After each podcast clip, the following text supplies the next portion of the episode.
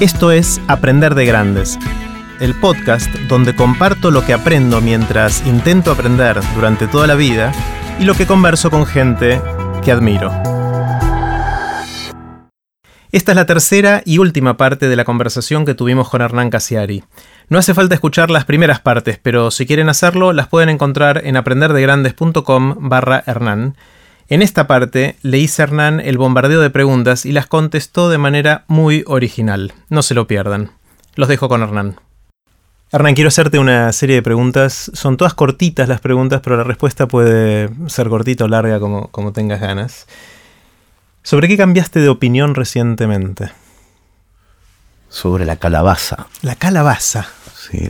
Para mí la calabaza siempre fue. Yo creo que sí, la debo haber probado en algún hospital. pero cuando el enfermo era otro, para ver de chico, me imagino.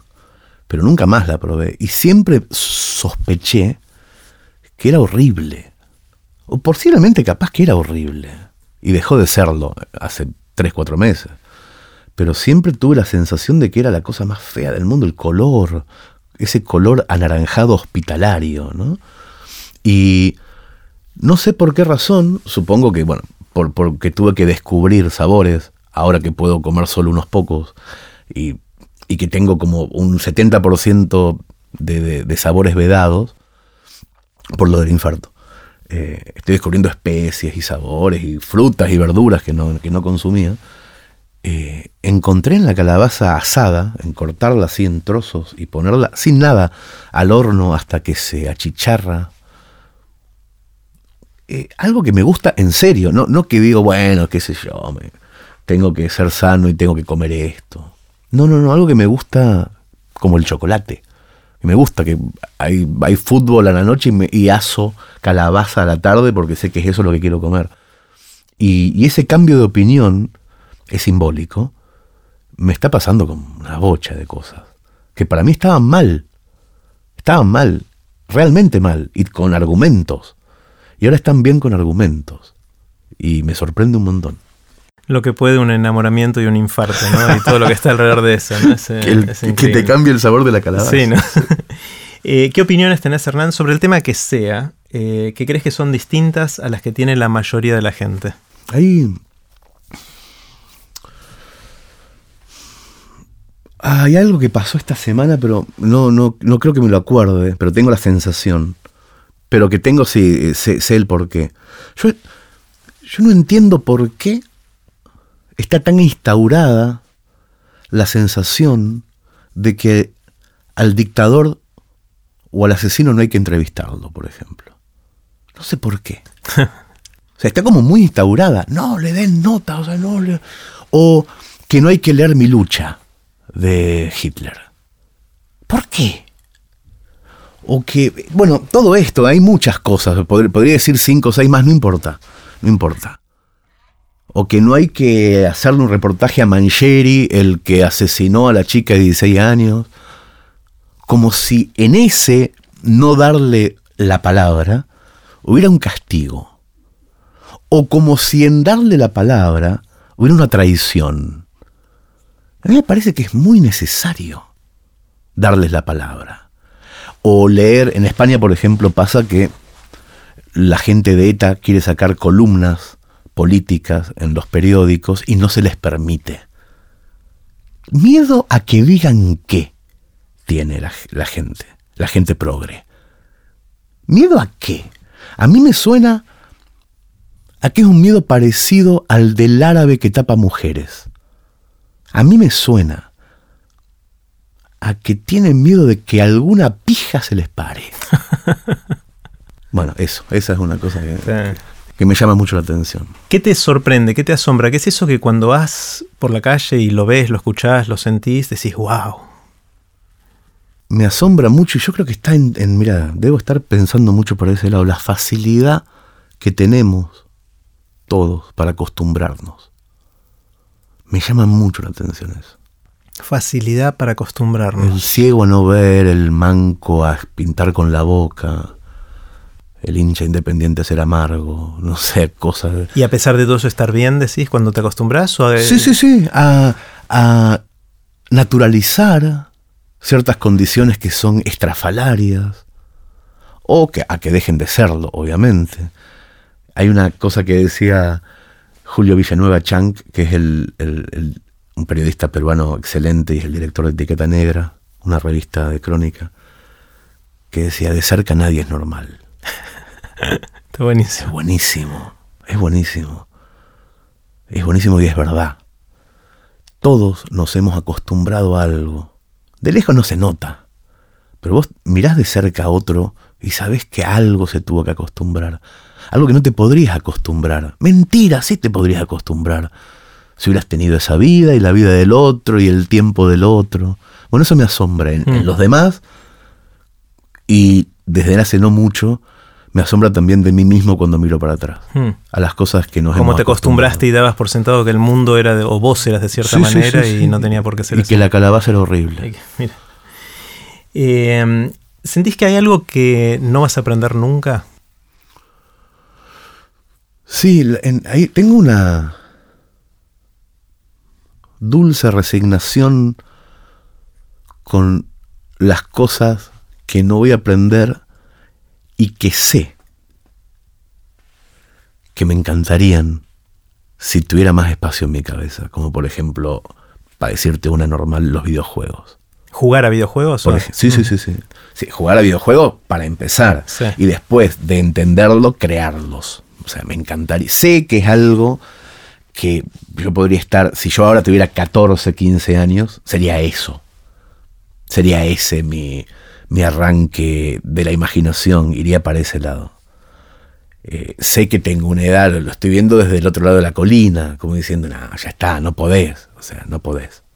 Una más no te a mí no me entra una más en la cabeza. Claro. Una cosa nueva en donde primero está el aprendizaje, después la normativa, después la ruptura de reglas. No, me entra una, ya, ya estoy viejo para eso. Me fascina el que lo está haciendo, pero al mismo tiempo ya empiezo a no entender cuál es la ruptura que está creando. Y digo, concha, me voy a morir. Hmm. Me voy a morir, boludo, me voy a morir. Hay 20 millones de cosas. Hay, en este momento los pibes que tienen 9 van a estar inventando algo a los 32 que yo no voy a entender o que ya voy a estar muerto. Y me llama mucho la atención eso también. Hmm. Eh, ¿Tenés alguna habilidad inútil? Sí de las que me acuerdo así rápido, yo me sé de memoria los, los apellidos de los 22 jugadores de la selección argentina del año 78, alfabéticamente, del 1 al 22. Porque a los 7 años, cuando ocurrió ese mundial, era mi manera de saber qué número de camiseta tenían. Porque la camiseta que Menotti les dio en su momento. En orden alfabético, Ardiles era el primero. Ardiles era el primero y Villa era el 22. Y en el medio justo a Kempes le tocó el 10, pero de verdad. O sea, no le tocó el 10 como a Maradona o a Messi, sino porque estaba en la letra K y le tocó el 10. Y, y jugaba en esa posición. Y jugaba en esa posición, era maravilloso, el único. Y fue el goleador del campeonato. El único que tuvo esa suerte, porque después al arquero le tocó el 5, que era filiol. Y así, bueno, yo a los 7 años, por una razón de alardear en el recreo, de que me preguntaba cualquiera el número de cualquiera y yo hacía esto y lo sabía, hacía la numeración con los dedos, nunca, me lo, nunca logré olvidármelo. Nunca pude, y ya pasaron 40, olvidarme de eso. Hay uno de los, de los cuentos o relatos tuyos que, me acuerdo siempre y que me, fascina es eh, esto de que, no podemos decidir qué olvidarnos cuando se nos llena la capacidad, ¿no? Eh, y como en algún momento tuviste que olvidarte todo séptimo grado, no me acuerdo más, que, siempre es, algo que releemos con mi esposa cada tanto y, nos sigue haciendo reír mucho. Eh, mm, esta es una pregunta difícil para alguien como vos que escribe, y, pero que me gusta hacerla igual, sabiendo que puede ser enorme la pregunta. Y es, ¿qué lecturas, qué libros te impactaron más a lo largo de la vida, te transformaron? ¿Qué, qué son esas lecturas que hicieron que Hernán Casiari sea el Casiari de hoy? Oh, yo me acuerdo que vos una vez me, preguntaste. Sí, y me ligué un epíteto por eso. sí, sí, sí, sí, me acuerdo.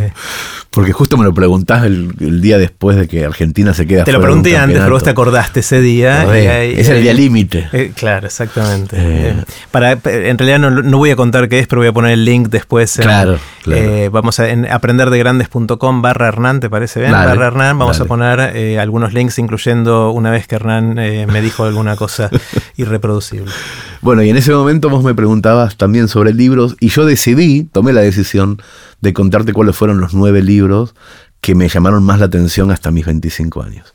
Yo no me acuerdo si este que te voy a decir ahora está en esa lista, yo creo que no, porque hay uno y que yo descubrí cuando me mudé a Buenos Aires, ahora que me traje solamente una sola cosa de España. O sea, yo viví 15 años en España y me traje una sola cosa, que es un libro. Nada más, no me traje nada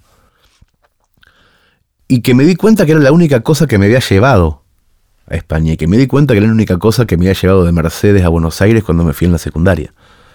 Que de hecho es la única cosa que nunca solté. La única, en serio, de verdad, no hay ni una ropa ni un almohadoncito viejo. Que es un libro de Cortázar que se llama El examen, que tiene la fecha del día en que me lo compré por consejo de una profesora de segundo año dice 1 de agosto de 1986, Hernán Casiari. Pues yo le ponía el título a los libros. Y fue una profesora de, historia que se debe haber dado cuenta que me tiraba algo para algún lado.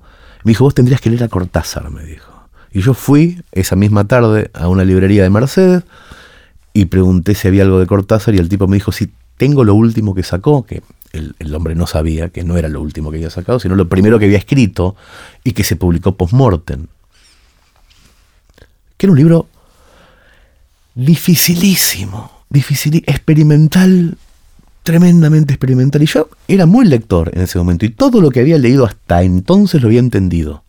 Ese fue el primer libro que no entendí. Hmm. No lo entendí. Y no lo entendí nunca. O sea, el día de hoy que no lo entiendo porque estaba experimentando Cortázar y no le salió muy bien la experimentación. Por eso no lo quiso publicar en vida de vergüenza. De hecho, dejó dicho esto en vida, no me lo publican. De muerto hagan lo que quieran, que es plata. O sea, seguramente se venderá bien, dijo de viejo, y lo, se lo publicó una de sus segundas esposas para hacer dinero. Es malísimo ese libro. Fue el primer libro que no entendí. Fue el primer libro que me desafió. Y fue el libro que me obligó a comprarme otro de Cortázar y a no dejar de leer a Cortázar desde los 14 a los 21 hasta que se me terminó Cortázar. Un día se terminó, un día dije, ¿esto es todo lo que hay? No hay más, no hay más, me dijo el librero, seis años después. Pero fue el primer libro que me desafió y es lo, que, lo único que conservo de mi adolescencia, hmm. de mi vida en realidad. Que viajó, vino, está ajado, está hecho mierda, tiene un olor alucinante, el olor a todas las mochilas con ropa sucia del mundo.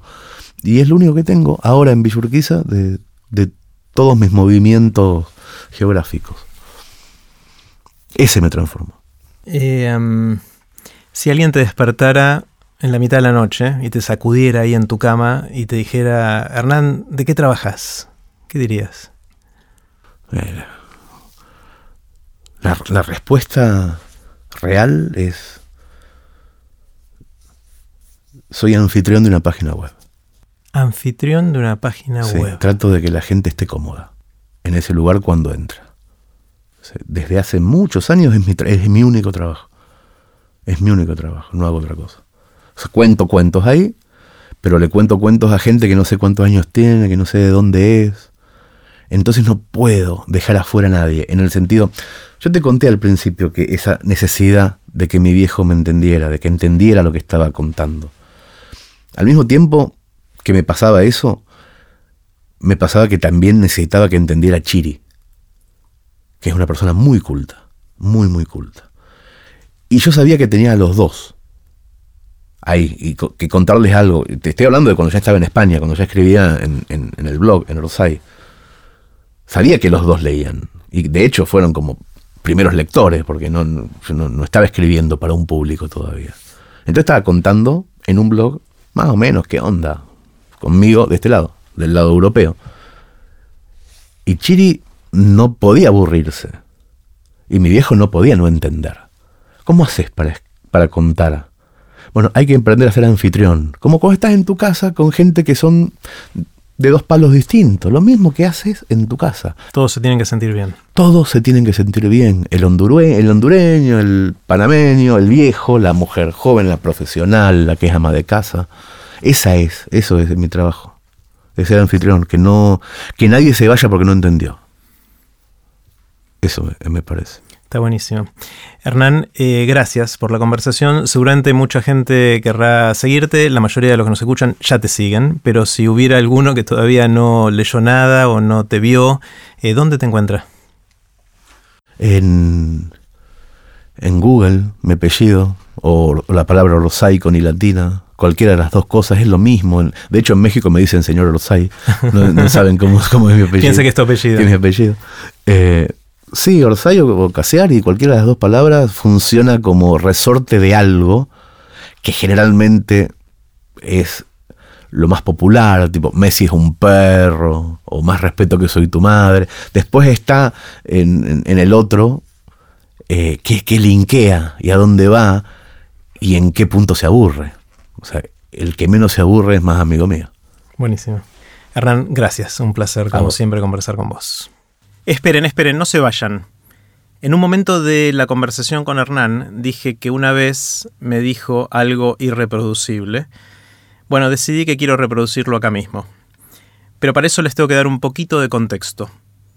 Corría el año 2014 y mm, tuvimos el Mundial de Fútbol, en el cual, como todos sabemos, perdimos lamentablemente la final contra Alemania. Y Hernán durante el Mundial fue escribiendo crónicas eh, después de los partidos más importantes y la fue publicando online, eh, que son historias increíbles, que está buenísimo leerlas.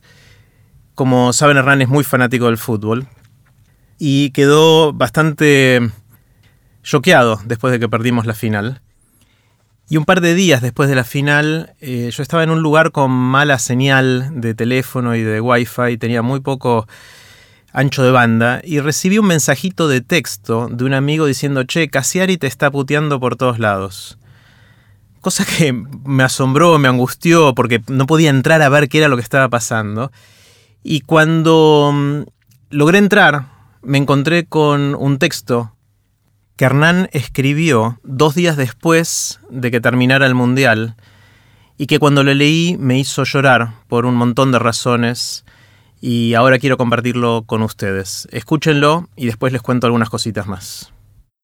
Dos meses antes de la Copa del Mundo, cuando vivir era más fácil que ahora, cuando no se te aparecía en sueños Higuaín habilitado frente a un arco vacío, me comprometí a entregar un trabajo el 15 de julio. Ni siquiera era un trabajo pago, sino el pedido de un amigo. Hola Hernán, elegí los nueve libros que te hayan cambiado la vida y explica por qué en mil palabras. Para darme ánimos, el amigo me decía que ya lo habían hecho para la misma causa noble Manu Ginóbili y Adrián Paenza y no sé cuántos más. Cuando respondí ese mail y dije que sí, que cómo no, que encantado, la fecha límite del 15 de julio era un día cualquiera del verano español. Era una luz tenue en el final del almanaque. No estaba en mis planes, ni en los de nadie, que resultara ser la segunda jornada de tristeza encerrado en mi garage. Así que mientras lloraba en lo oscuro, me sonó la alarma que programé hace mucho y que decía, Acordate del pedido de Garbuski. La concha de Garbuski, grité. Mi mujer, que me estaba dando Seven Up con una cuchara sopera, intentó tranquilizarme. "Shh, Calma, calma. Garbulski es el que os ha metido el gol en el descuento. No, le digo, Jerry Garbuski, el que organiza las charlas TED en Argentina, le tengo que entregar un trabajo de mil palabras mañana a primera hora. Y podrás escribir en ese estado calamitoso. Claro, le digo, le prometí, ¿qué voy a hacer? Pero si no puedes mantenerte en pie. Ayudar a un amigo judío es una manera de cagar a los alemanes, le dije mi mujer pegando un salto y por primera vez en 40 horas emergí de las tinieblas del garage, me pegué una ducha y me fui al escritorio. Abrí la máquina sin navegar diarios deportivos ni Twitter. No quería ver una foto ni un comentario de fútbol. Quería concentrarme únicamente en libros y en autores. Pero algo me patinaba en la cabeza. Si pensaba en Albert Camus, me acordaba que fue arquero en Argelia. Si pensaba en Borges o en Bolaño, me aparecían los dos centrales de Costa Rica. Cortázar era un belga alto que saltaba a cabecear, el teatro alemán duraba dos actos y una prórroga, el Julio César de Shakespeare tenía guantes, iba vestido de gris y era brasilero, Neruda perdía contra Jorge Amado por penales y a Benedetti lo echaban por morder a Darío Fo. Casi me vuelvo loco y salgo corriendo otra vez para el garaje a encerrarme, pero hice un último intento y busqué de verdad Adentro de mi corazón le ordené a mi cabeza que silenciara la bronca y de repente me fui al carajo, me fui a la infancia, a la adolescencia, a la época en que leer era lo único que me hacía feliz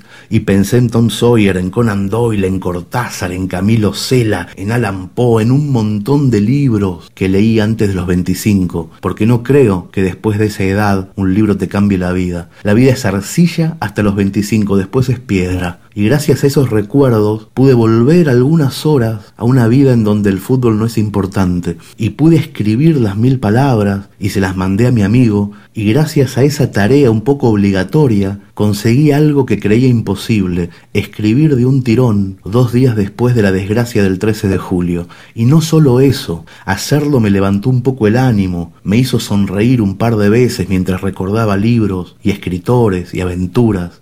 Les cuento esto como una manera de cerrar dignamente las crónicas mundialistas que fui dejando estos días en los mensajes de voz. Es mi manera de decir que si algo nos salva, siempre, de todas las decepciones, es compartir historias. Bueno, eso fue lo que escribió Hernán dos días después de que terminó el Mundial. Hernán tiene grabados muchos de sus textos, como este, y voy a poner en aprenderdegrandes.com barra Hernán el link para que puedan escucharlos. Realmente son joyitas imperdibles. Y así terminó la conversación con Hernán Casiari, que como les decía al principio de todo, creo que la voy a volver a escuchar alrededor de mil veces. Pueden ver los links relevantes de este episodio y dejar sus comentarios en aprenderdegrandes.com barra Hernán. Si quieren que les avise por email cuando sale un nuevo episodio, pueden suscribirse en aprenderdegrandes.com. Los espero en el próximo episodio de Aprender de Grandes, cuando les cuente lo que aprendo en mis intentos por seguir aprendiendo durante toda la vida y en las conversaciones que tengo con gente que admiro. Chao.